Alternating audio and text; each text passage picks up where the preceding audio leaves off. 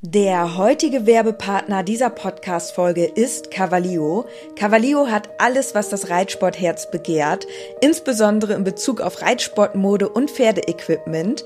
Mit dem Code INKE bekommt ihr ganze 10% auf alles und 5% auf den Sale-Bereich im Onlineshop cavalio.de. Unser Code INKE ist so lange gültig, wie du dieses Intro hörst. Und jetzt wünsche ich dir ganz viel Spaß mit der Podcast-Folge.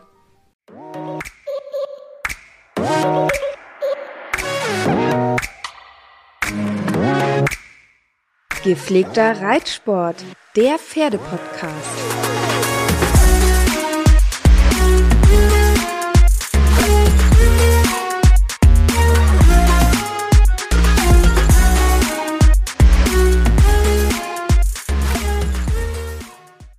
Hallo und herzlich willkommen zu einer neuen Podcast-Folge.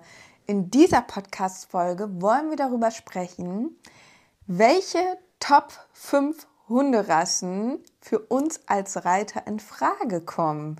Und da sind Dennis und ich sicherlich wieder unterschiedlicher Meinung. Ich bin gespannt auf deine fünf. Und ja, würde sagen, wir legen los. Und wir haben natürlich noch eine Ankündigung in dieser Podcast-Folge, denn wir kriegen ein neues Familienmitglied. Und welche Rasse das sein wird, das werdet ihr dann heute auch erfahren. Wir beginnen direkt mit den Top 5. Ich würde sagen, wie hast du es dieses Mal in der Rangierung gemacht? Also den beliebtesten Hund auf Platz 1 oder hast du keine Wertung vorgenommen? Also, ich habe Plätze vergeben, muss aber dazu sagen, es ist schon schwer, das zu werten an sich, weil man kann das eigentlich nicht allgemein sagen. Also man kann jetzt nicht sagen, für alle Reiter ist das die Top-Hunderasse, weil jeder, der sich vielleicht einen Hund zulegen will, hat ja auch unterschiedliche Bedürfnisse. Also wir Reiter, sage ich mal, haben ja schon mal vielleicht ein Grundbedürfnis, dass wir den Hund auch mit zum Stall nehmen oder dass der Hund vielleicht auch beim Ausreiten oder so nebenher läuft. Mhm. Aber grundsätzlich kann man ja schon sagen, dass wir vom Charakter her alle unterschiedlich sind. Vielleicht ist der eine ruhiger, der andere agiler, geht vielleicht noch so viel laufen, ist noch neben den Pferden viel in der Natur. Und da kommt es natürlich dann auch nochmal drauf an, ja, die Persönlichkeit von einem selbst, welche Hunderasse dann am ehesten zu einem passt. Aber ich würde sagen, alle fünf Hunderassen, die ich jetzt rausgesucht habe, sind auf jeden Fall sehr passend, wenn man auch oft am Reitstall ist oder vorhat, den Hund mit zum Stall zu nehmen. Das ist spannend. Ich habe tatsächlich das anders gemacht. Ich habe geguckt, weil ich ja ganz oft zum Beispiel auch bei den internationalen Turnieren und so weiter helfe und ja auch viel unterwegs bin in der Reitsportszene, beruflich und auch privat. Deswegen habe ich geschaut, wo oder wo sind die meisten Hunde und welche sind dann häufige Rassen. Weißt du? Ich ja. habe mir überlegt, wen habe ich schon so alles in meinem Leben kennengelernt und habe da meine Rangierung gemacht. Und bei mir, oder möchtest du anfangen? Ich würde tatsächlich gerne anfangen. Okay, dann fang du mal an. Wahrscheinlich, wir haben uns natürlich im Vorfeld wieder nicht abgesprochen, kann es natürlich sein, dass wir auch Rassen, ja, beide auf unserer Liste haben, aber das werden wir dann natürlich dementsprechend auch mit einbauen. Also, mein Platz 5, ich habe das dann jetzt an meiner Persönlichkeit ausgerichtet und die erste Rasse, die ich jetzt nenne, die kann ich mir persönlich jetzt am wenigsten von meinen fünf Hunderassen vorstellen, die ich vorstelle. Aber man kennt sie und es ist auch ein sehr beliebter Reiterhund und zwar der Jack Russell. der okay. Jack Russell, ich glaube, in jedem Stall gibt es einen Jack Russell. Ähm, sie sind natürlich super praktisch durch ihre Größe. Man kann sie locker auf den Arm nehmen. Sie sind super flexibel. Vom Charakter her würde ich sagen, sind sie auch super mutig, agil und sind immer mit am Start. Also die haben eine sehr hohe Motivation, diese Hunde. Andererseits haben sie natürlich auch einen Jagdtrieb. Ja. Und deswegen sind sie manchmal auch gar nicht so einfach zu handeln. Also sprich, dass sie vielleicht dann auch mal gerne stiften gehen. Aber man sagt ihnen auch nach, dass sie schon auch bei ihrem Besitzer gerne sind, also dass sie sehr anhänglich sind. Und ja, ich sehe das eigentlich auch häufig, dass die Jack Russell freilaufen und dann entsprechend auch dem Besitzer hinterherlaufen. Aber die sind teilweise so, finde ich, und so liest man es auch in vielen Rassenporträts, oftmals auch gegenüber Fremden oder auch fremden Hunden ein bisschen skeptisch, wo man dann auch schon aufpassen muss, dass gerade wenn man die Hunde auch freilaufen lässt, was man ja vielleicht bevorzugt auch am Stall gerne macht, mhm. dann muss man natürlich schon, denke ich, seinen Hund immer gut im Blick haben. Kommt natürlich auch immer auf den Einzelnen. Es gibt halt solche Jack Russell, die vielleicht ja, ein bisschen aggressiver sind. Aggressiv ist jetzt auch ein aggressives Wort, aber vielleicht auch wieder Jack Russell, die etwas sanftmütiger sind. Aber ich denk, kann mir vorstellen, dass man schon seinen Hund dann immer relativ gut im Auge haben muss, weil die natürlich aber auch so ein bisschen furchtlos sind und auch gerne mal schnell, so habe ich es auch oft schon erlebt, unter den Pferdebeinen herflitzen, weil die sind halt nicht unbedingt ängstlich, die sind schon sehr, sehr mutig und verkennen dann oftmals auch ein bisschen die Gefahr. Also da muss man echt aufpassen oder halt entsprechend dann in Welpenalter daran arbeiten, dass die halt den entsprechenden Respekt gerade vor den Pferden entwickeln. Ich habe Jack Russell leider, leider oft negativ erlebt im Zusammenhang mit Kenny. Kenny wurde schon des Öfteren ein paar Mal von Jack Russell attackiert. Oh. Ja, leider. Da habe ich persönlich jetzt schlechte Erfahrungen gesammelt. Ähm, wie gesagt, das muss jetzt nicht allgemeingültig sein. Aber deswegen sind die nur auf Platz 5. Aber deswegen muss ich ganz ehrlich sagen, aus meiner persönlichen Erfahrung und eben auch wegen Kenny, weil sie den halt angegriffen haben, da gab es leider auch mal eine sehr kritische Situation, sympathiere ich einfach nicht mit dieser Hunderasse. Deswegen sind sie bei mir nur auf Platz 5. Aber ich finde sie trotzdem, also für mich sind alle Hunde ganz toll. So, nur wenn man einmal so eine negative Erfahrung mit einer Rasse gesammelt hat, kann man, glaube ich, verstehen, dass das dann nicht unbedingt die Lieblingsrasse von einem ist. Aber trotzdem finde ich, natürlich sind das tolle Hunde und ich kann gut verstehen, dass viele Reiter sich den auch kaufen oder zulegen, weil ja, die einfach durch ihre quirlige, putzige Art auch irgendwie total cool sind und wie gesagt durch die Größe auch mega praktisch, was ich ja auch bei Kenny total geliebt habe, dass man den einfach mal so auf den Arm nehmen kann oder so. Ja, ich habe auch den Jack Russell in meinen Top 5, allerdings auf Platz 4. Deswegen ziehe ich das jetzt einfach schon mal vorweg. Mhm. Weil das sind auch unglaubliche Überlebenskünstler. Das ist auch tatsächlich die häufigste Rasse von den Reitern und Pflegern, die zum Beispiel auf internationalen Turnieren sind, die dann solche Hunde mithaben, wenn man jetzt von reinrassigen Hunden ja. spricht, sind es ganz oft tatsächlich Jack Russell. Ich weiß gar nicht, weil die sind natürlich auch sehr muskulös, können auch richtig gut springen und so weiter. So bei Kenny war es ja so, der konnte ja nicht mal aufs Bett springen. Das nee. war ja schon für den so eine Hürde. So, aber so ein Jack Russell, der hat halt auch richtig Power und der kann halt auch einfach so ins Auto springen und raus und da und da. Die sind natürlich super agil und Überlebenskünstler deswegen, weil wenn bei uns internationales Turnier ist, dann laufen die Hunde alle frei den ganzen Tag und das ist schon als Mensch teilweise richtig gefährlich. Da muss man echt aufpassen, weil da läuft ein Pferd, da fährt ein Trecker und da laufen noch welche und da und da. Und die Hunde, die sind, wie gesagt, einfach Überlebenskünstler. Ich weiß nicht, wie sie es machen.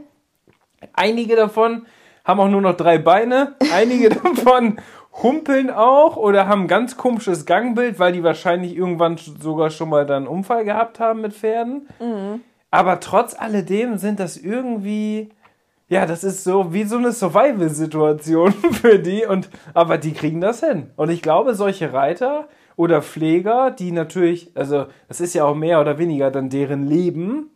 Und das ist ja ihr treuer Begleiter so, deswegen verstehe ich das total. Ich würde mir, wenn ich jetzt Turnier-Pferdepfleger wäre, dann würde ich mir hundertprozentig auch einen Hund anschaffen, der ganze Zeit mitläuft. Ganze ja. Zeit weil du bist ja nie dann so auch alleine und so und das ist halt schon echt mega cool. Aber ja, das, äh, das meine ich da mit denen, dass es einfach eigentlich ein Wunder ist, dass die überhaupt überleben. Aber die kriegen es in irgendeiner Art und Weise hin. Ja, das ist, glaube ich, echt das Tolle auch am Jack Russell, dass die so ausdauernd und agil einfach sind. Denn es gibt ja viele kleine Hunde, die auch überhaupt nicht leistungsstark sind. So nehmen wir mal an Mops. So der hm. kann häufig leider durch die Überzüchtung, Gott sei Dank geht der Trend ja auch wieder davon weg, aber mit der kurzen Schnauze, der läuft ein paar Meter und kann schon fast nicht mehr. Ja. Und so ein Jack Russell, der, den kannst du tatsächlich sogar auch ein Stück weit zum Beispiel neben dem Pferd herlaufen lassen, weil der hat echt richtig Power. Die werden nicht müde. Also ich habe eine Bekannte auch, die, die einen Jack Russell haben. Der spielt auch immer mit den ganzen Leuten auf dem Turnier und der hört nicht auf. Ja, bei dem muss man tatsächlich schon ein bisschen aufpassen, dass, dass man selber, genau, dass man selber irgendwann sagt, jetzt ist gut, weil wenn die in so einem Wahn sind, kann das echt passieren, dass die ja, überdrehen und dann wirklich auch gesundheitlich keine Grenzen mehr kennen, ne? Im schlimmsten Fall, da gibt es auch schon einige Studien und auch einige Erfahrungsberichte, dass die sogar durch dieses Überdrehtsein einfach einen Herzstillstand bekommen ja. und tot sind. Da, da muss man echt aufpassen, das kann wirklich passieren. Ja. Aber der ist auf jeden Fall bei uns mit in der Liste, weil ich finde, das ist schon ein cooler Hund. Du hast natürlich schlechte Erfahrungen gesammelt mit Kenny bezüglich der Rasse, aber wir wollen ja auch den Zuhörern und Zuhörerinnen hier im Podcast einmal erzählen, so was auch unsere ja, Blickwinkel sind oder was wir auch alles schon so gesehen haben. Und da gehört diese Rasse auf jeden Fall mit zu den großen fünf. Mhm. Was ist bei dir auf Platz 4? Auf Platz 4 habe ich den Golden Retriever. Ah ja. Weil das ist erstens ein super Familienhund, aber was ich besonders am Golden Retriever schätze, ist, dass er natürlich ein sehr großes Will to Please hat. Mhm. Also er möchte dem Besitzer gefallen, die sind sehr leicht zu erziehen und ja, also du hast einfach leichte Karten mit diesem Hund. Das ja. ist einfach so. Die sind total lieb, die wollen gefallen, die lassen sich leicht erziehen, lassen sich auch leicht motivieren. Und das ist das, was Inke mit Will to Please auch meint, dass sie extrem motiviert sind, neue Sachen zu lernen, dass sie sehr fokussiert sind auf den Hundehalter, dass sie trotz alledem auch super aufpassen in der Umgebung, dass sie auch vor, im Idealfall vor den Pferden auch scheuen, dass sie aufpassen und was vielleicht auch mal ganz wichtig ist, trotz deren Größe, weil das sind ja schon mittelgroße Hunde, sind die trotzdem irgendwie auch noch händelbar, finde ich. Mhm. Gleichzeitig die absoluten Familienhunde. Also wirklich eine sehr, sehr schöne Rasse. Und bei mir wären die tatsächlich sogar auf Platz 2. Mhm. Einfach aus dem Grund, weil wir Ellie kennengelernt haben. Ja, Ellie ist echt cool. Ellie ist der Hund von der Besitzerin von Ludo. Und da habe ich auch so das erste Mal, ja, eigentlich mit der Rasse sympathiert, beziehungsweise die so richtig kennengelernt. Und seitdem, muss ich sagen, bin ich auch schwer begeistert von, von dieser Rasse. Ja. Das Einzige, wo ich manchmal mir persönlich, glaube ich, wäre es lieber, wenn ich noch einen aktiveren Hund hätte als den Golden Retriever. Der ist natürlich schon in seinem Charakter schon eher ein ruhiger Hund. Du mhm. kannst viel mit dem machen, auf jeden Fall auch laufen gehen und ähm, auch nebenher laufen lassen, mit dem spielen.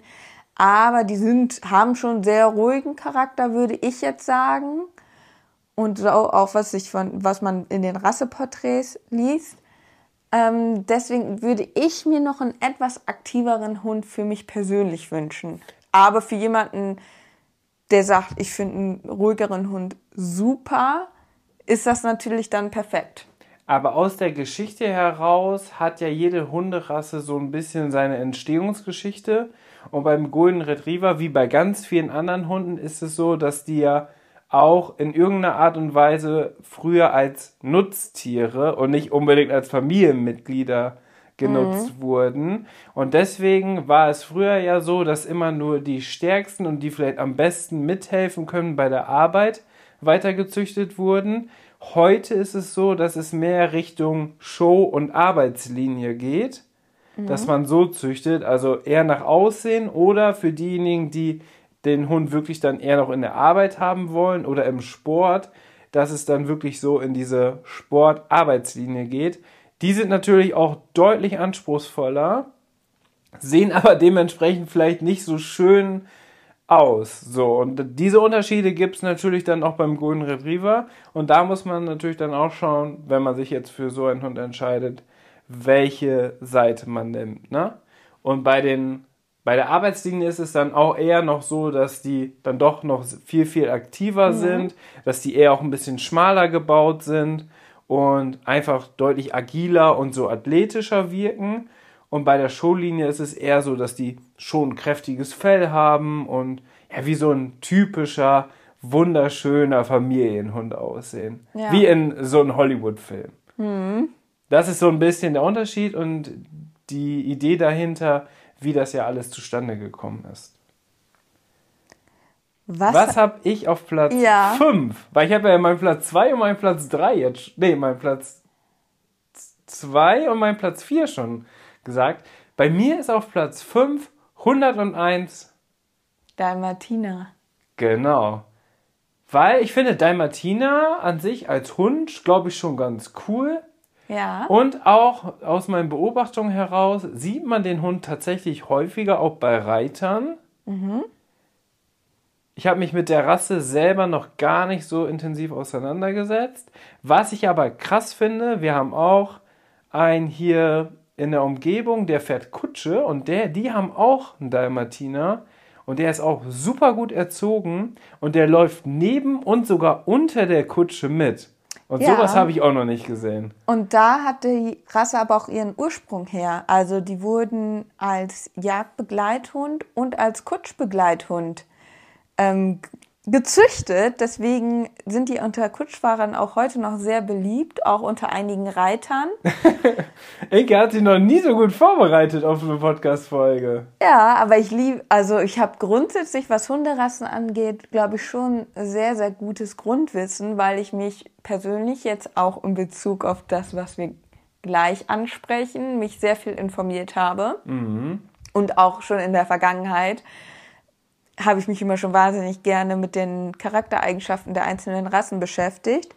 Ja, und der Dalmatiner, der ähm, hat tatsächlich diesen Ursprung und wird deswegen auch gerne als Begleithund ähm, genommen, gerade auch sogar als Reitbegleithund, aber auch vorrangig halt als Kutschbegleithund und ich finde, das an dem Beispiel sieht man sehr schön, was wir da ab und zu sehen, ja. ähm, dass das wirklich ganz, ganz tolle Begleithunde sein können. Wo man Dalmatiner ja auch sieht, andere Tätigkeitsfelder noch, unabhängig jetzt vom Reitsport, ist ja auch als Assistenzhund mhm. und als Blindenführhund. Und das hat ja auch eine besondere, oder der Hund muss ja eine besondere Bindung haben. Da gibt es ja verschiedene Tests, die die dann sogar durchführen ob die geeignet sind dafür. Und diese Rasse eignet sich auch dafür. Und da kann man ja auch sehen, dass natürlich durch diese grundlegende Zucht der Dalmatiner das dann auch so einen Ursprung hat. Das macht natürlich Sinn. Da ist es so, dass es bei den Dalmatinern unterschiedlich ist mit dem Jagdtrieb. Also einige haben schon ausgeprägteren Jagdtrieb und andere fast gar nicht. Das kommt vielleicht auch so ein bisschen auf die Zuchtlinie an. Da muss man dann gucken, je nachdem, was man möchte. Ja.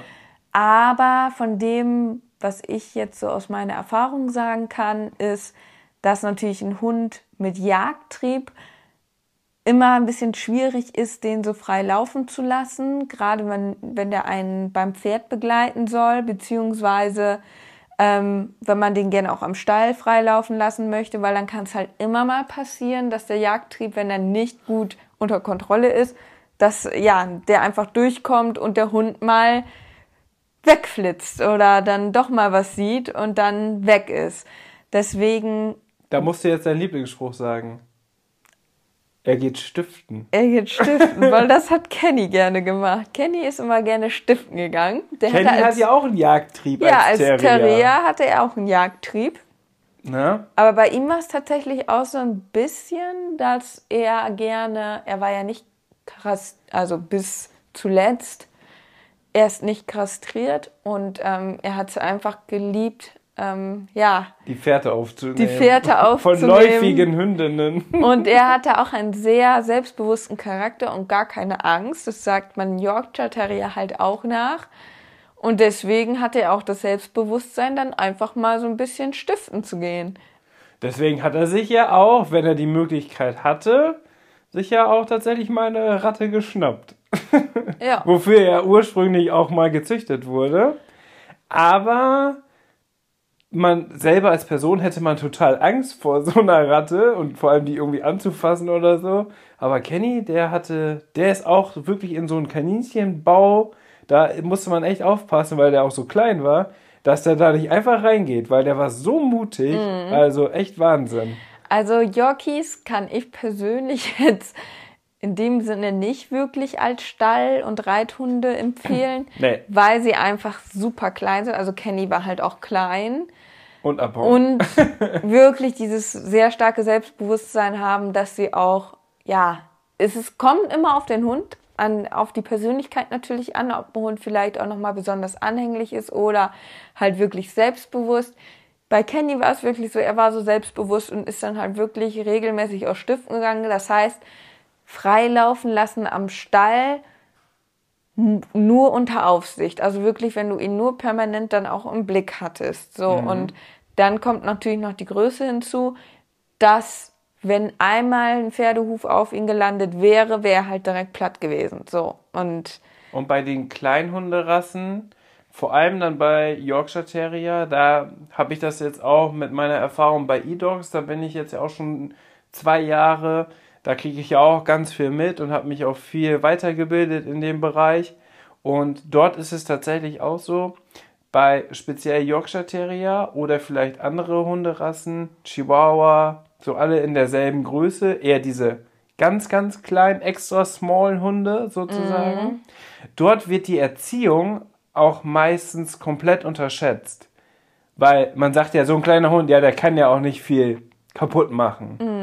Ne? Und deswegen erzieht man den dementsprechend auch nicht. Und man muss dazu sagen, Inke, früher, wo ihr Kenny geholt habt, das ist ja auch schon 13 Jahre her, da habt ihr jetzt nicht unbedingt den Wert auf komplett Erziehung gelegt. Das muss man ja auch sagen. Ja, also das war ein kleiner Hund. Und der durfte alles. Und der durfte alles. Nein, daraus hat man ja auch, denke ich, viel gelernt. Wobei ich glaube, dass er für, sein, für seine Rasse, für seine Größe und so schon in dem Sinne erzogen war. Also, ja, also er war jetzt nicht unerzogen, aber dadurch, dass er vom Charakter so mutig und so vorausschauend war, da hätte man dann wahrscheinlich nochmal, ja, ihn vielleicht ein bisschen besser kriegen können. Aber wie gesagt, die Rasse ist auch gar nicht so einfach und die wird auch immer unterschätzt. Mhm, weil der Kollege dann auch einfach, ja, diesen Jagdinstinkt hat. Andersherum, wenn wir ihn vom Mäuseloch gesetzt haben und er hat das entdeckt, dann konnten wir auch ihn in drei Stunden wieder abholen. Der ist dann da geblieben. Der hat dann quasi Wache gehalten, ob da irgendwann mal eine Maus rauskommt. Also so war dann der Charakter von Kenny. Aber jetzt bei unseren großen fünf ist ja ein Yorkshire Terrier nicht dabei. Genau, aber ich wollte mich kurz nochmal darauf beziehen. Ja, der Dalmatiner um darauf nochmal zurückzusprechen. Ist der bei dir auch in der Liste? Ja, der wäre bei mir auf Platz 3, weil ich die schon echt cool finde. Wegen dem Film? Wegen dem Film auch vorrangig. Also das ist jetzt wieder eine sehr persönliche, emotionale Neigung, sage ich mal so. Ich habe damals einfach wahnsinnig gerne diesen Film geguckt, 101 Dalmatiner und ja, war eigentlich da durch diesen Film geprägt, dass ich Dalmatiner toll finde. Und ich finde sie auch toll mit dem gefleckten Fell. Das ist einfach was Besonderes. Jeder, jeder Hund ist natürlich immer ein, ein individueller Hund, aber diese besondere Scheckung das, oder Flecken, die machen die, die Fellgebung und die Farbgebung ja immer zu etwas ganz einzig, also zu etwas Einzigartigem. So. Ja. Und das finde ich halt toll bei dieser Rasse. So, ich finde, die sehen einfach toll aus. mir gefällt so dieses kur kürzere Fell. Das finde ich nicht so schön tatsächlich beim Hund. Ach, ich mag das gerne. Das sieht bei dem Dalmatiner, finde ich, ziemlich sportlich aus. Das mag ich Das eigentlich. stimmt. Das stimmt. Aber jetzt bei anderen Hunderassen finde ich das dann irgendwie nicht so schön. Weiß ich auch nicht. Aber ja, Dalmatiner kann ich auch voll und ganz nachvollziehen. Ist auch bei mir in der Liste. War auch mal eine kurze Idee für unseren eigenen Hund. Hattest du mit in die Idee eingespielt? Ja, weil ich Dalmatiner echt einfach toll finde. Okay.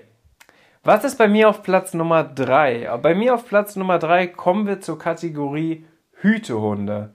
Weil wir hatten jetzt tatsächlich ja nur Jagdhunde, beziehungsweise Hunde mit einem leichten Jagdtrieb und den Golden Retriever. Aber was wir jetzt noch gar nicht hatten, waren die speziellen Hütehunde. Und da habe ich auf Platz 3 eigentlich alle drei zusammen, die so die beliebtesten sind. Australian Shepherd, American Shepherd und Border Collie habe ich alle auf Platz 3 zusammengefasst. Einfach aus dem Grund, weil das ist so ein, das ist so ein 50-50-Ding. Also, wenn da die Erziehung nicht stimmt, dann kann es auch mal ganz schnell in die andere Richtung gehen und dann ist das überhaupt gar kein idealer Hund für den Stall. Wenn man es aber richtig anstellt, dann ist es der ideale Stallhund. Was aber zum Beispiel aufgrund dann deren Größe so ist, dass man das bei Reitern, Pflegern und so weiter ganz selten sieht. Also da läuft eigentlich keiner von den Hunden tatsächlich rum. Vielleicht auch aufgrund des ausgeprägten Hüteinstinkts, weil so viele Leute kann man ja gar nicht zusammenhalten, seine Herde sozusagen zusammenhalten. Mhm. Deswegen ist nie tatsächlich so ein Hund dabei.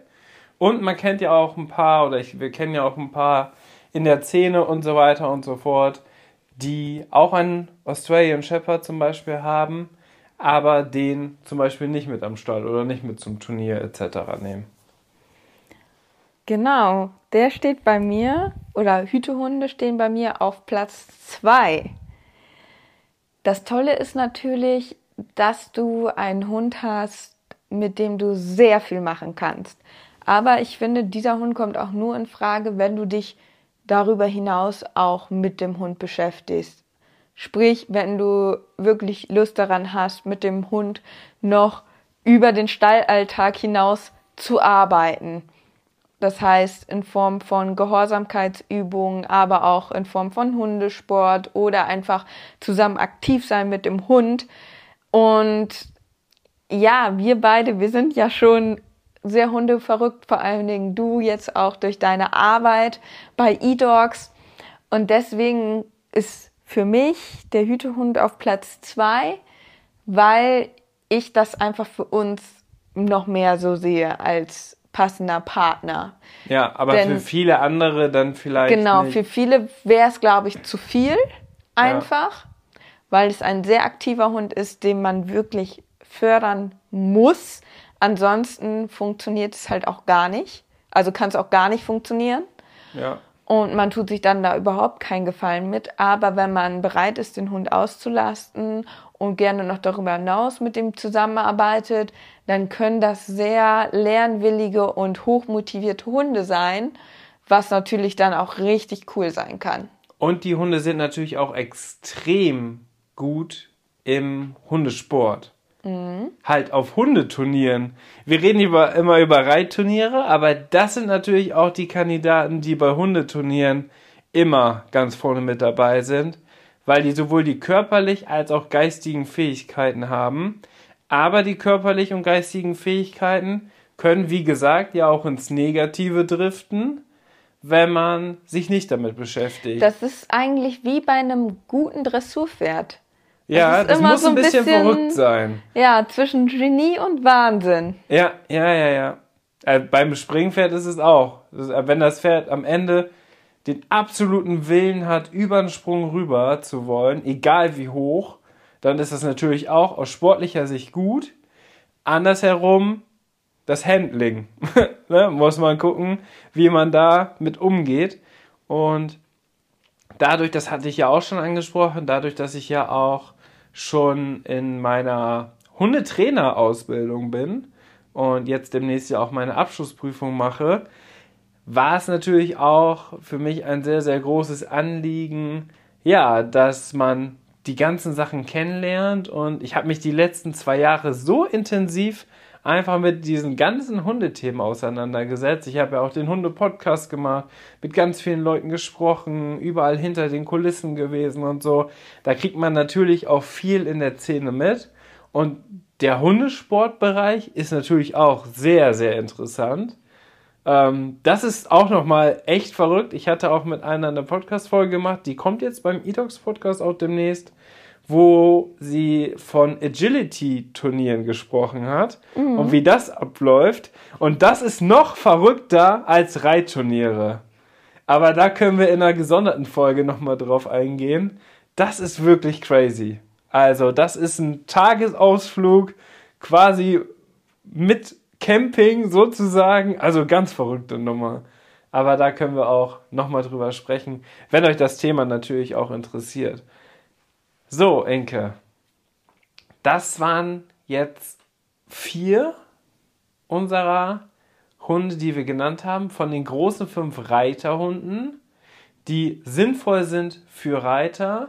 Es kommt immer natürlich darauf an, was du als Reiter machen möchtest. Bist du Sportreiter und fährst nur aufs Turnier, dann ist vielleicht so wirklich sowas wie ein Jack Russell sehr, sehr interessant. Bist du jemand, der viel ausreiten geht und auch sehr viel Zeit in die Hundeerziehung steckt? Dann ist ein Hütehund, Australian Shepherd, American Shepherd, Border Collie wahrscheinlich sehr, sehr interessant. Und wenn du so alles so ein bisschen machst, dann ist wahrscheinlich so ein Golden Retriever auch ein sehr, sehr guter Hund oder ein Dalmatiner. Es kommt aber natürlich immer darauf an, ja, wie ist der gezogen? Wo kommt er her? Kommt er vom Tierheim vielleicht? Kommt er vom Züchter? Worauf wurde er geachtet? Und wie startet man natürlich einfach auch in der Ausbildung? Denn vor allem, wenn ihr euch einen Welpen holt, die prägende Zeit, das ist ja achte bis zwölfte Woche, wo die Sozialisierung zu der Person extrem wichtig ist.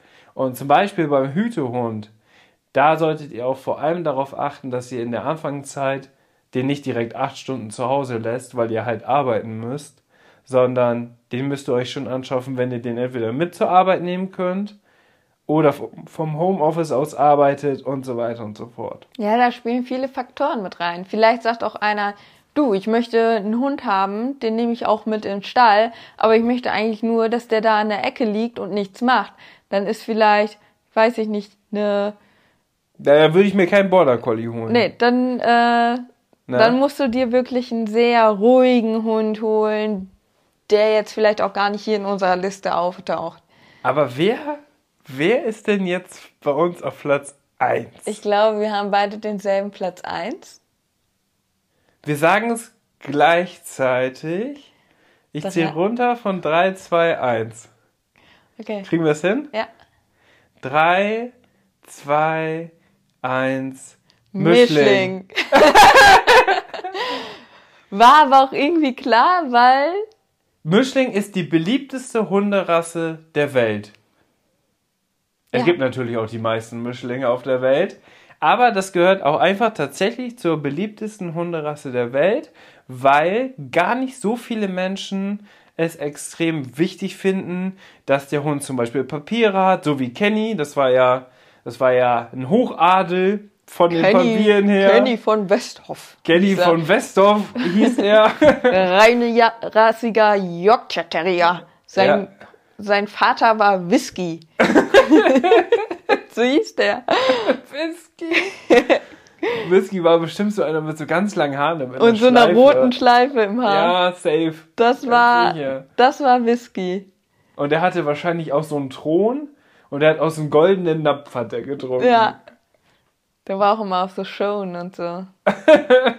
Richtiger Yorkshire Terrier. Ja, aber das war so eine verrückte, leidenschaftliche Yorkshire Terrier Züchterin. Und das ist dann für, für einige Menschen ist das wichtig, dass zum Beispiel ein Hund dann die dementsprechenden Papiere hat, wo man vielleicht auf Erbkrankheiten und so weiter geachtet hat. anderen ist es vielleicht nicht so wichtig, sondern die möchten nur einen gesunden, gut sozialisierten Hund haben. Oder man holt sich natürlich einen Hund aus dem Tierheim. Dort sind es häufig natürlich auch Mischlinge, vielleicht auch aus dem Ausland. Und ja, da gibt es natürlich unendlich viele Konstellationen. Und das ist aber auch mit Abstand die meiste Hunderasse, wenn man jetzt das als Hunderasse bezeichnen kann, die auf Reitturnieren und so weiter im Stall rumläuft. Also es sind überwiegend tatsächlich Mischlinge. Mhm. Also, was ich schon alles gesehen habe. Schäferhunde, die aussehen wie ein Dackel, die ganz kurze Beine haben. Dann, also alles mit dabei. Also wirklich verrückt. Warum hast du dich denn für Mischlinge entschieden auf Platz 1? Weil Mischlinge finde ich einfach ist super interessant. Dadurch, dass man vielleicht auch ja die Eigenschaften zweier Komponenten, Rassen, wenn es jetzt zwei reinrassige Hunde sind, die man zum Beispiel kreuzt, dann paart in dem Sinne.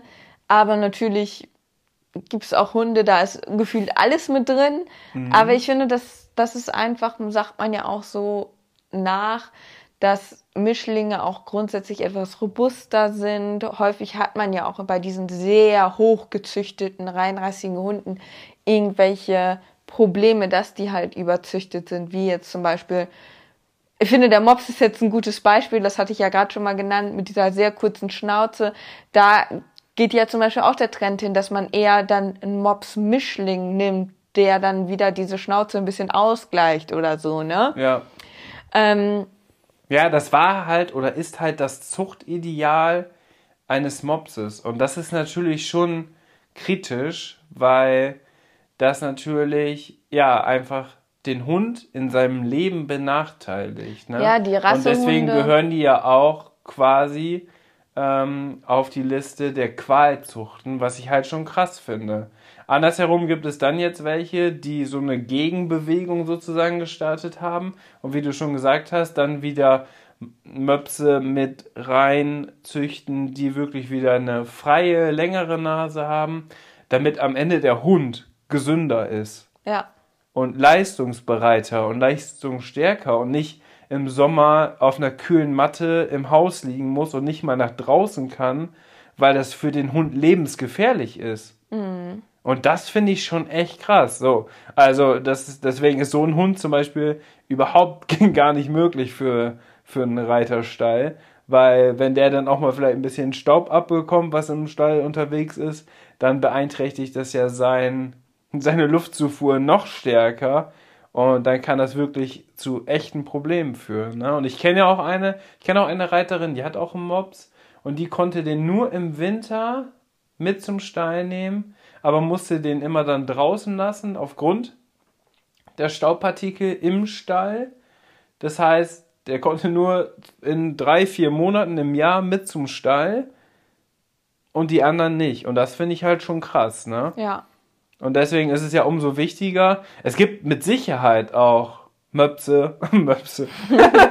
es gibt mit Sicherheit auch Möpse, die die mit am Stall sind, was richtig coole Stallhunde sind, dann haben die aber wahrscheinlich Glück gehabt, auch dann in der Zucht oder wo auch immer die dann herkommen, dass die dann damit gesegnet sind, auch wieder Hund sein zu dürfen. Weil das ist natürlich schon mit auch die Schattenseite der generellen Hundezucht. Und das sollte man natürlich immer in Frage stellen ja.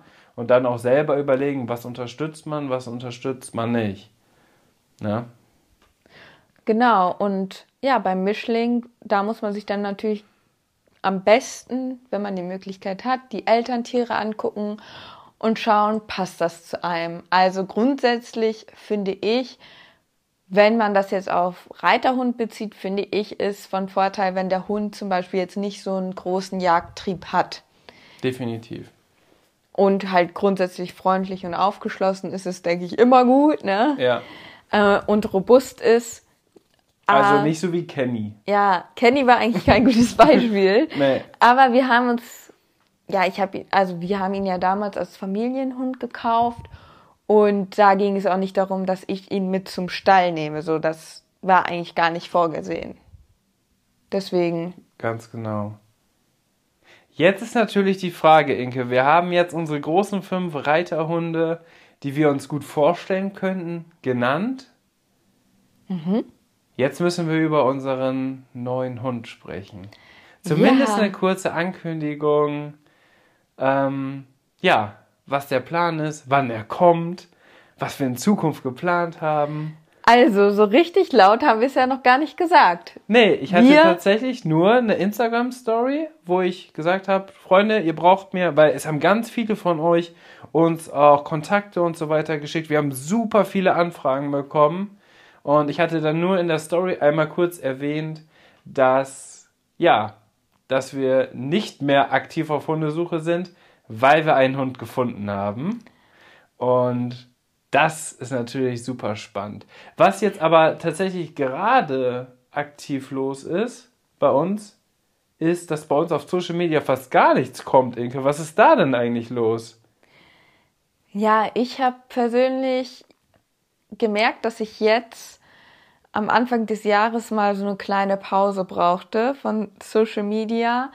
Also, ja, es war für mich irgendwie, ich hatte so eine Blockade etwas zu posten und hatte dann so das Gefühl, ich müsste jetzt etwas posten, so weil man sich halt irgendwie auch in der Pflicht gegenüber den Followern fühlt, dass man halt auch entsprechend regelmäßig Inhalte generiert.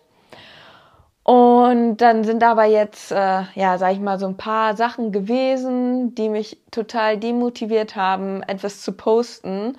Und dann habe ich gesagt, komm, weißt du was, ich muss mich zu nichts zwingen ich mache jetzt einfach mal ein paar Tage Pause so.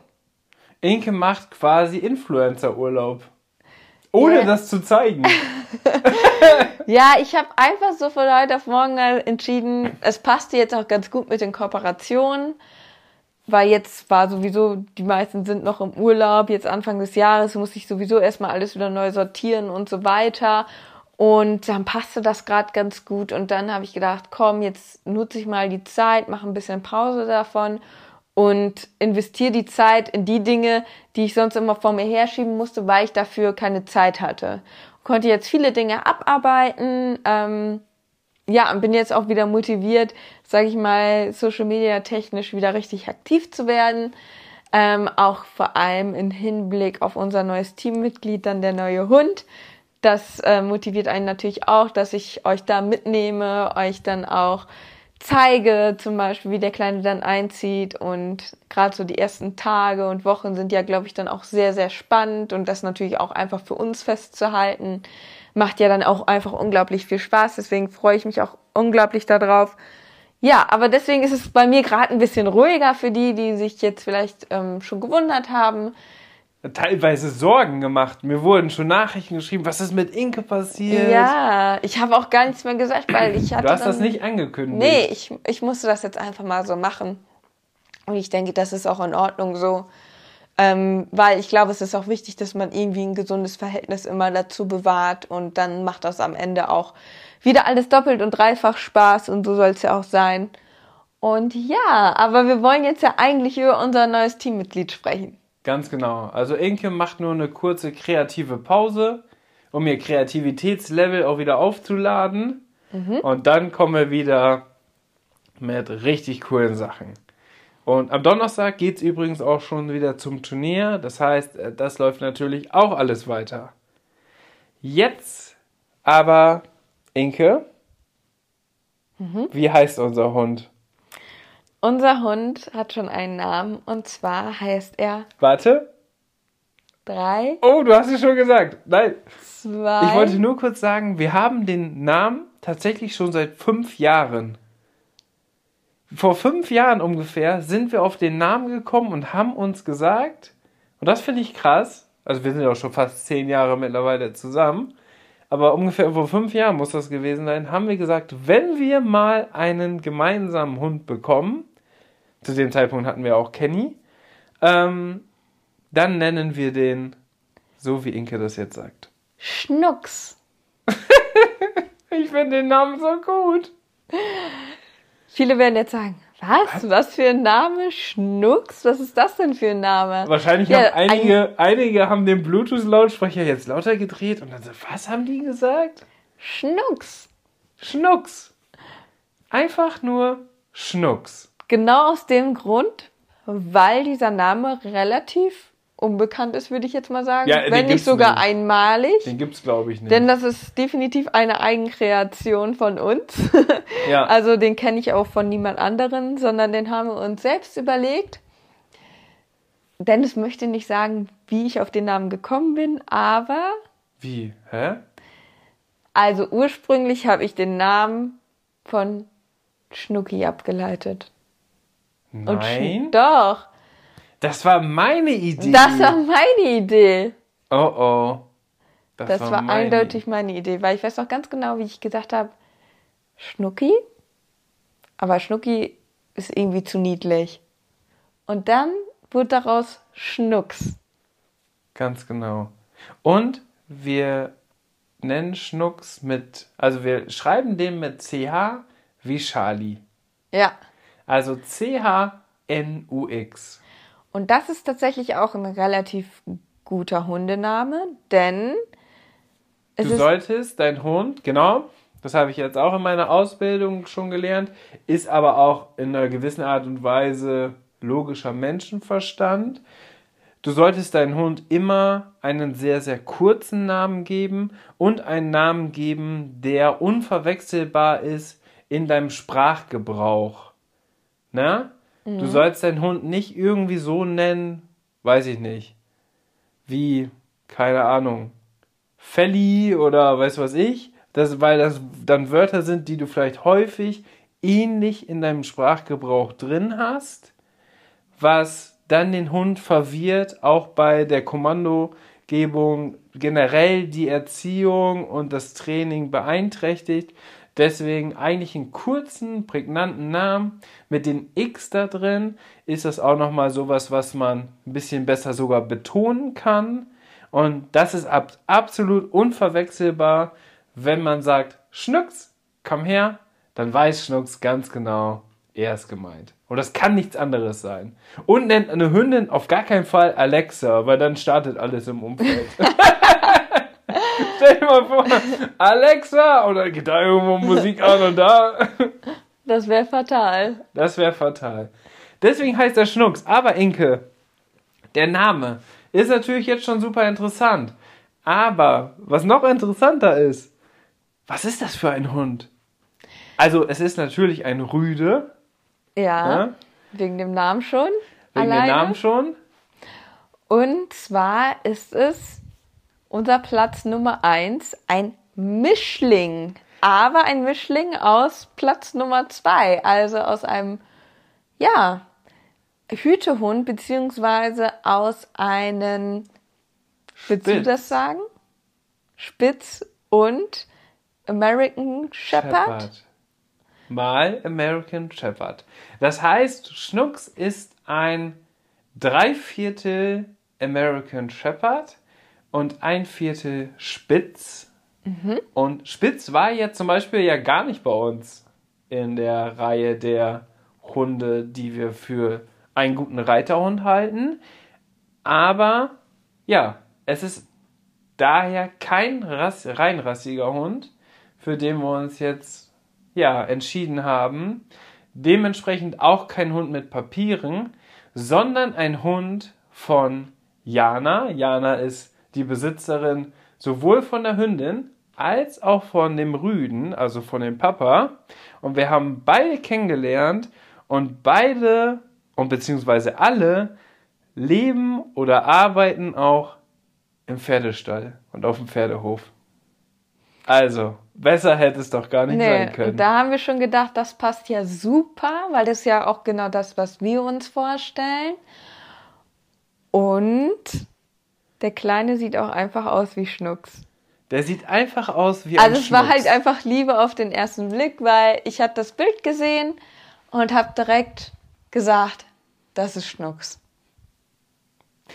Ink, ah, das, aber, ja, ja, ja. Aber ich war, also ich bin immer kritisch, das muss ich dazu sagen. Super kritisch. Inke wollte tatsächlich gar nicht sich direkt so irgendwie auf was einlassen. Und du hattest schon so deine speziellen Vorstellungen, wie der Hund aussehen soll, was der für Charaktereigenschaften hat, dies, das. Du hattest schon so eine Idee von deinem Hund, den du gerne haben möchtest, aber die Anforderungen, die waren so hoch, wo ich gedacht habe, also 2022 wird das auf gar keinen Fall was mit Ja, also ich war jetzt nicht bei Schnucks kritisch, sondern da war es wirklich lieber auf den ersten Blick, sondern generell bei der Hundeauswahl. Das war halt immer so, Dennis hat mir irgendwas gezeigt und ich dann immer so, nein. Dennis ja. hat mir irgendwas gezeigt, nein. Also immer so direkt so, ne, kann ich mir gar nicht vorstellen. Es gab nicht mal ein Jein. Es gab immer nur Nein. Ich muss sagen, es ist mir aber auch einfach schwer gefallen, in dem Sinne, weil ja, ich natürlich immer noch sehr viel an Kenny denke und ich, ich muss mich da auch noch drauf einlassen, aber wir haben gesagt, es ist jetzt eigentlich der passende Zeitpunkt, denn du machst ja jetzt dann auch mit Schnucks quasi, ist der Plan, dass du mit dem die Prüfung machst für den Hundetrainer. Ja. Und äh, dementsprechend passt das jetzt zeitlich einfach da rein und ich glaube, es tut mir auch gut, wieder einen neuen Hund in meinem Leben zu haben, aber es ist immer so, ja, sich dann wirklich auf was Neues einzulassen, ist für mich erstmal schwierig gewesen, so. Mhm, aber und deswegen konnte ich mir viele Sachen nicht vorstellen. Aber bei Schnucks war ich direkt so, ja, das kann ich mir wirklich auch äh, vorstellen. Und klar, dann sieht man erstmal so die Bilder, ist dann verliebt und so. Und ähm, dann wusste ich aber auch, okay, wir müssen uns den jetzt erstmal angucken und halt auch erstmal wirklich sicher gehen, ist es auch das, was wir uns wirklich auch jetzt von den Bildern und von dem, von der Beschreibung her zutrifft, ne? Genau. Und das Besondere jetzt an dieser Geschichte ist ja, dass sowohl die Mutter als auch der Vater vor Ort waren. Und das hat man ja tatsächlich leider sehr, sehr selten, dass man beide Elterntiere kennenlernt. Meistens lernt man ja nur die Mutter kennen und sieht vielleicht noch mal ein Bild vom Vater. Mhm. Aber ich habe schon mit dem Vater gespielt. Der kann schon richtig coole Tricks und so. Und ja, die haben auch eine richtig coole Größe. Deswegen, ja, hat das alles sehr gut geklappt. Also ich war sowieso schon on fire. Und ich habe zu Inke natürlich gesagt, Inke, wir fahren einfach mal hin und gucken. ne? Wir müssen uns ja nicht entscheiden. So, und das war auch der Plan. So, dass wir hinfahren, gucken, passt das, nochmal eine Nacht drüber schlafen und so weiter und so fort. Dann waren wir vor Ort und haben Jana kennengelernt, haben die Hunde kennengelernt, haben die Geschwister kennengelernt, haben Schnucks kennengelernt, der zu dem Zeitpunkt noch nicht Schnucks hieß, weil wir uns ja noch nicht entschieden hatten. Und dann waren wir ungefähr zwei Stunden da und die haben nicht viel gemacht. Die waren eigentlich die ganze Zeit am Schlafen und zwischendurch mal wach, haben ein bisschen gespielt. Direkt auch im Stall, also auch eine richtig schöne Atmosphäre. Haben sehr viele Umweltreize schon so mitbekommen, was natürlich auch sehr, sehr wichtig für Welpen ist, vor allem in der Anfangszeit, weil das ist im Prinzip einfach die prägende Zeit fürs Leben. Und der wird sich dann später auch bei uns im Stall einfach wohlfühlen, weil er so diese Atmosphäre, mhm. die Geräusche von den Pferden, wie die schmatzen, wie die in den Boxen stehen und alles, wie die auf der Stallgasse laufen, das Hufgeklapper und so, das wird für den alles nichts Neues sein, was natürlich für uns und für unser Leben auch wirklich perfekt ist. Die sind ja sogar in der Sattelkammer geboren. Die sind in der Sattelkammer tatsächlich geboren. Ich würde sagen, wir machen aber noch irgendwann mal auch eine spezielle Schnucksfolge wo wir alles ganz detailliert besprechen, wie alles abgelaufen ist und vor allem, wenn er natürlich dann da ist, wie war die erste Nacht und so. Mega spannend. Und ja, ich bin echt richtig, richtig gespannt. Das letzte Mal, dass ich einen Welpen hatte, ist auch schon 14, 15 Jahre her. Also ich hatte auch als Kinderhunde auch tatsächlich kleinere Hunde und auch Mischlinge. Und ihr hattet ja selbst auch mal einen eigenen Wurf. Und wir hatten auch mal einen eigenen Wurf, auch Mischlinge, drei Welpen. Und einen Welpen davon haben wir sogar noch, der lebt heute noch. Lucky heißt der. Das ist der klassischste rüde Name, den es überhaupt gibt, oder? ja. Aber Lucky hieß früher mein erstes Stofftier.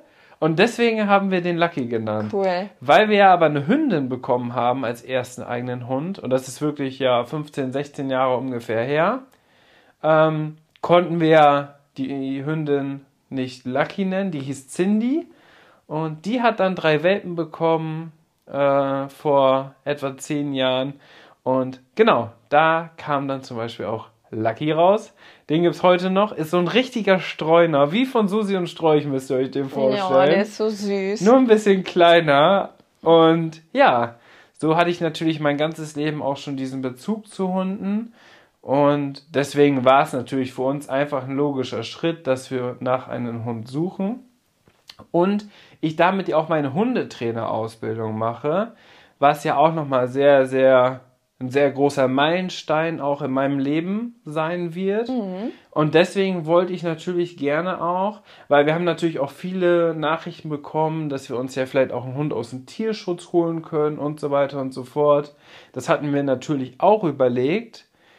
Aber mit der Tatsache, dass wir sowieso vielleicht die Möglichkeit haben, auch noch weitere Hunde aufzunehmen, wollten wir aber in erster Linie dann vielleicht einen Hund haben, der super gut erzogen ist, mit dem ich dann auch meine Hundetrainerfähigkeiten einsetzen kann, in Kombination mit Schnucks später, um vielleicht sogar einen Tierheimhund wieder zu sozialisieren und ja, vermittelbar zu machen. Also ja. das ist eher so mein Ziel, dass man jetzt, dass ich jetzt nicht nur ein Hund in den nächsten Jahren helfen will, sondern mehrere Hunde.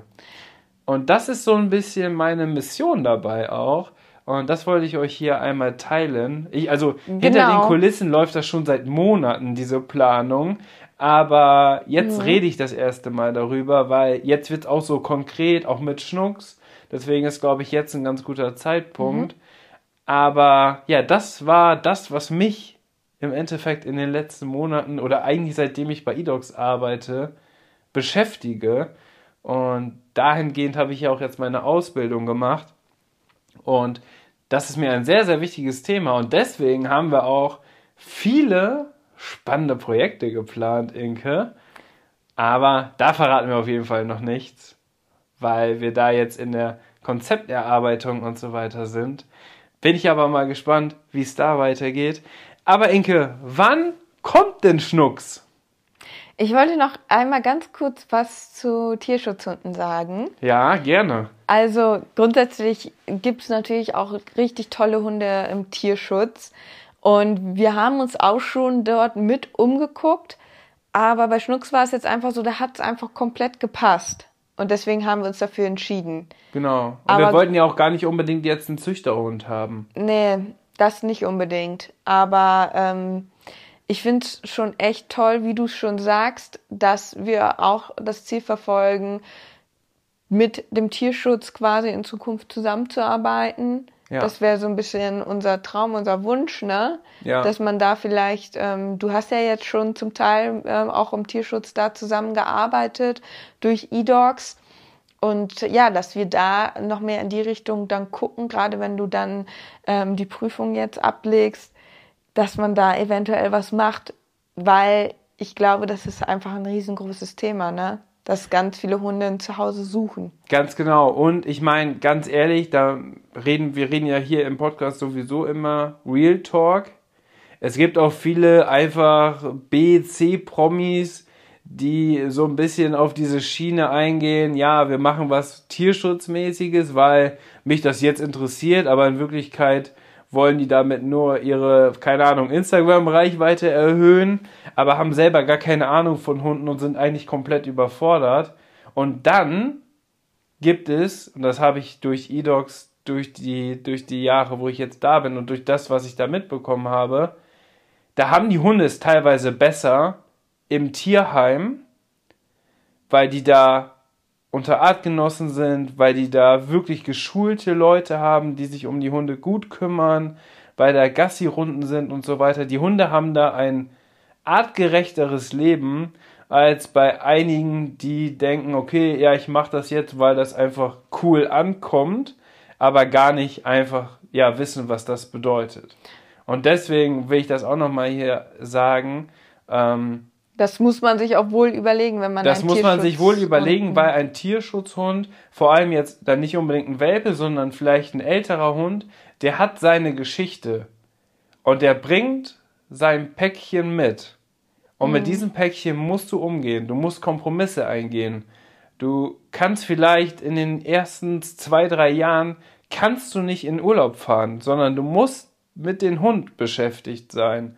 So, deswegen, also das schränkt einen natürlich selber auch dann ein. Und deswegen ist die Entscheidung, sowas zu entscheiden, nochmal viel, viel wichtiger, als wenn du dir jetzt, sag ich mal, einen Welpen holst.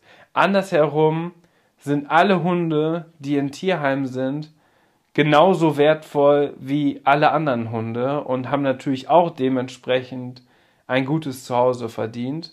Und ich glaube aber mit meiner Idee, die ich dahinter verfolge, schaffe ich es nicht nur oder schaffen wir es nicht nur mit unserer Kapazität, die wir haben, dann ein Hund jetzt ein schönes Leben zu ermöglichen, sondern vielleicht in Zukunft viel, viel mehr Hunde. Mhm. Und über eDogs, über die Plattform, das müsst ihr euch mal vorstellen, wurden alleine im letzten Jahr, also 2021, haben wir es geschafft von eDogs 38.500 Tierheimhunde. Keine Züchterhunde, keine Hunde von privat wie Schnucks, sondern Tierheimhunde in Deutschland zu vermitteln. Und das ist natürlich schon eine krasse Zahl. Und aus dem Grund warten mindestens nochmal zehnmal so viele Hunde im Tierheim auf ein passendes Zuhause. Und das soll meine Mission auch für die nächsten Jahre sein. Deswegen ist das jetzt eine kurzfristige Entscheidung für uns, aber eine langfristige Entscheidung von dem Ziel, was wir am Ende verfolgen. Mhm. Das hast du sehr schön auf den Punkt gebracht. Danke, Inke. Aber das muss man ja auch mal sagen. Und in der Instagram-Story kann ich euch das jetzt nicht erzählen. So, also das ist ja ein viel, viel tieferes Thema. Und deswegen lieben wir ja auch so unseren Podcast, weil hier können wir über die wichtigen Dinge im Leben sprechen, im wahrsten Sinne des Wortes.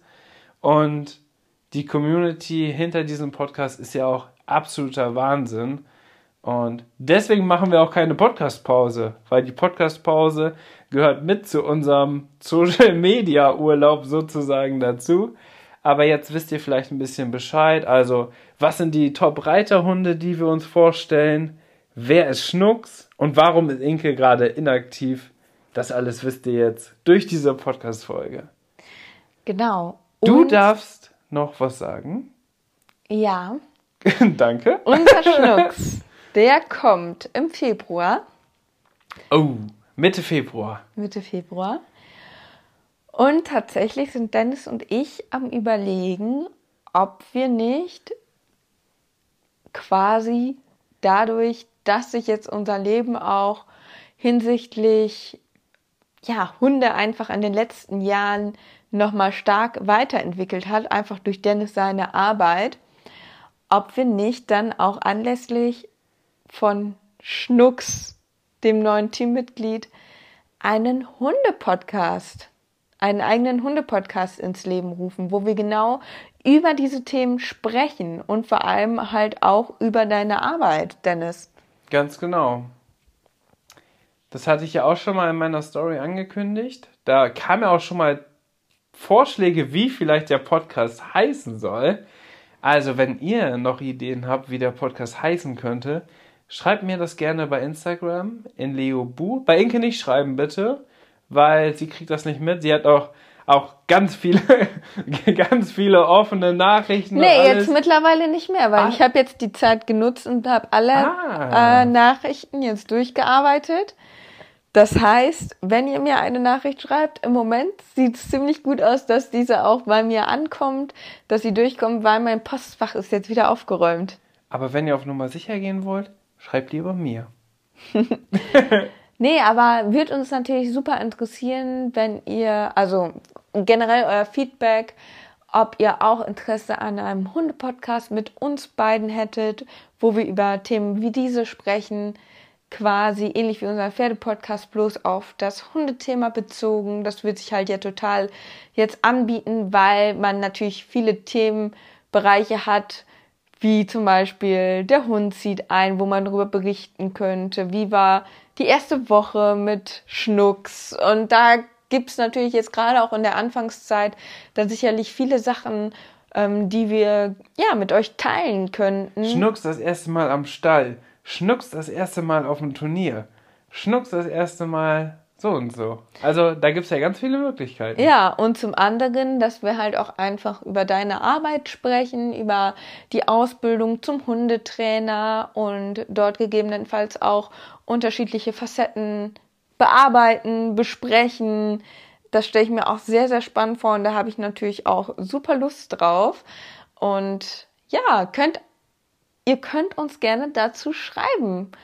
Und falls ihr diesen Podcast hier unterstützen wollt, dann könnt ihr diesen Podcast abonnieren. Das geht eigentlich fast auf allen Plattformen. Damit könnt ihr uns auf jeden Fall unterstützen. Und was jetzt neu ist, auf Spotify kann man diesen Podcast bewerten. Und auf Apple Podcast ja sowieso. Aber ähm, falls ihr den Podcast noch nicht bewertet habt, dann würden wir uns halt mega freuen, wenn ihr das für uns machen könntet. Beziehungsweise es ist einfach eine Unterstützung und ja, und wir halten durch. Wir machen jede Woche eine Podcast-Folge. Und natürlich, auch wenn der Hunde-Podcast kommt, der ist natürlich zusätzlich noch zum gepflegter Reitsport-Podcast. Dieser Podcast bleibt natürlich bestehen. Und Inke, wir ziehen dieses Jahr durch. Jeden Mittwoch eine neue Podcast-Folge. Ihr wisst Bescheid. Deswegen wünschen wir euch eine angenehme Woche. Wenn ihr bis hierhin gehört habt, dann hören wir uns auch bestimmt und ziemlich sicher in der nächsten Podcast-Folge wieder. Vielen Dank dafür. Möchtest du das letzte Wort sagen? Wie immer. Ich habe eigentlich alles gesagt, was ich sagen wollte. Ja, dann legen ich würde wir sagen, auf.